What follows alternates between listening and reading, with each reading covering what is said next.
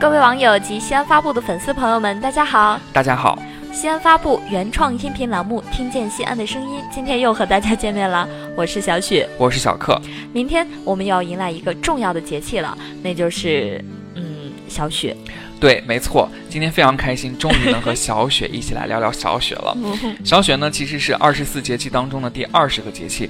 进入到小雪节气呢，中国广大地区西北风呢就开始成为常客了，气温下降，并且会降到这个零摄氏度以下了。但是大地上呢却尚未过于寒冷，所以呢开始降雪呢，但雪量不大，故称小雪。所以大家一定要穿得暖暖的，以防感冒了。是的，一定要做好保暖工作。我国古代将小雪分为三候：一候红藏不现，二候天气上升，地气下降。三后闭塞而成冬，由于天空中的阳气上升，地中的阴气下降，导致天地不通，阴阳不交，所以万物失去生机，天地闭塞而转入严寒的冬天。有一个农业谚语是这样说的啊：“小雪雪满天，来年必丰年。”这句话呢有三层意思，第一个呢是小雪落雪，来年的雨水均匀，无大。这个旱涝，嗯，第二个呢是小雪呢可以冻死一些病菌和害虫，来年呢减轻病虫害的这个发生。三是积雪呢有保暖的作用，所以利用土壤的有机物分解，增强土壤肥力。那看来呢瑞雪兆丰年呢还是有几分科学道理的。说完谚语呢，再来聊吃的。小雪时节，一般大家都会吃涮羊肉，切的薄薄的羊肉配着芝麻料碗儿，然后呢再吃几片胡萝卜。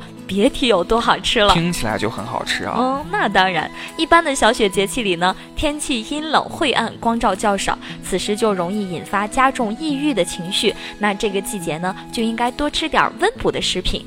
羊肉、牛肉、鸡肉这些肉类食物都可以，还有核桃、芝麻等等都可以多吃。对，那说起这个涮羊肉呢，大家可能会觉得绕不开北京的铜锅涮羊肉。嗯，其实西安人呢也特别喜欢吃这个涮羊肉，而且也有很多这个特色的餐厅。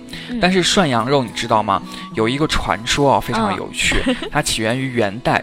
当年呢，元世祖忽必烈呢统帅大军南下远征，一天呢人困马乏，饥肠辘辘，他猛然想起家乡的菜肴呢就是清炖羊肉，于是吩咐部下呢杀羊烧火。正当这个伙夫宰羊割肉的时候呢，探马飞奔进帐，报告说敌军逼近了。饥饿难忍的忽必烈呢，一心要等着这个吃羊肉，就敌军都来了，他还想着要去吃羊肉啊。他一面下令这个部队呢开拔，一面大喊羊肉羊肉。厨师知道他性情暴躁，于是急中生智。飞刀切下了十多片薄肉，放在这个沸水里面，随便的搅拌了几下哦。待肉色一变呢，就马上捞入碗中，撒下细盐。忽必烈连吃了几碗呢，翻身上马，率军迎敌啊！结果是旗开得胜。看来吃涮羊肉还可以保胜利啊！对，那筹办庆功酒宴的时候呢，忽必烈就特别点了那道羊肉片。厨师就选了绵羊的嫩肉，切成薄片，再配上各种佐料。将帅们吃后赞不绝口。厨师忙迎上前说：“此菜尚无名称，请帅爷赐名。”忽必烈笑答：“我看就叫涮羊肉吧。”从此涮羊肉就成了宫廷佳肴。对，那除了这个传说故事呢，其实还有另外一种说法哦，认为涮羊肉呢又称是羊肉火锅，始于清初，在十八世纪呢，康熙、乾隆二帝呢举办了几次规模宏大的这个千叟宴，其中就有这个羊肉火锅，后流传到这个市井当中，由这个清真馆去经营。那个《旧都百话》这本书里面就有这样提到说。羊肉锅子为岁寒时最普通之美味，须于羊肉馆食之。此等吃法呢，乃北方游牧遗风加以研究进化而成为特别的风味。据说，是直到光绪年间啊，北家一北京的一家羊肉馆的老掌柜买通了太监。从宫中偷出了涮羊肉的佐料配方，才使这道美美食传至民间，得以在都市名菜馆中出售，为普通百姓享用，一直流传到今天，又让人们演变成了多种版本的涮羊肉，成为人们餐桌上比较喜爱吃的美食之一。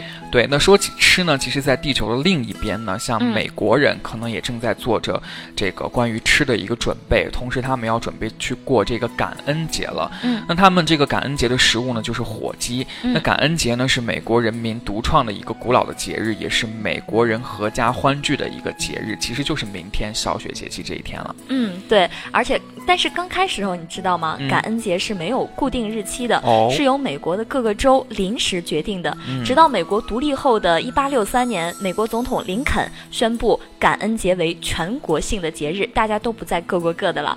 一九四一年呢，美国国会正式将每年十一月第四个星期四定为感恩节。感恩节假期一般会从星期四持续到星期天。嗯，那放眼国际啊，除了美国之外呢，像加拿大以及埃及啊、希腊等等国家也有自己独特的感恩节。嗯，其实呢，咱们国家也有学者要倡倡议这个设立中华感恩节，以弘扬传统的文化。是的，中国人是一向注重感恩的。再就是呢，小雪节气啊，还比较适合看星星。非常浪漫，呃，我们有一个同事叫宽宽，你知道的吗？对，他是一位特别喜欢拍星星的小布。没错，嗯。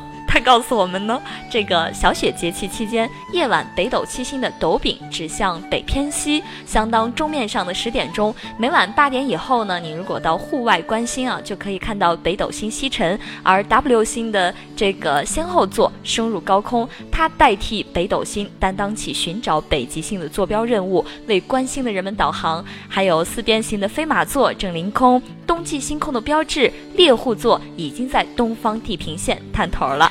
听起来真的是太有趣了，尤其是这个天文现象，真的非常的 呃难得。对，所以明天如果晚上有条件的话，大家不妨抬头去看一看星空。嗯，那其实今天节目的最后呢，小雪跟小柯要按照惯例，还是要给大家来送诗了。那今天要送给大家的诗，就是唐代诗人白居易的《问刘十九》：路已新醅酒，红泥小火炉。晚来天欲雪，能饮一杯无？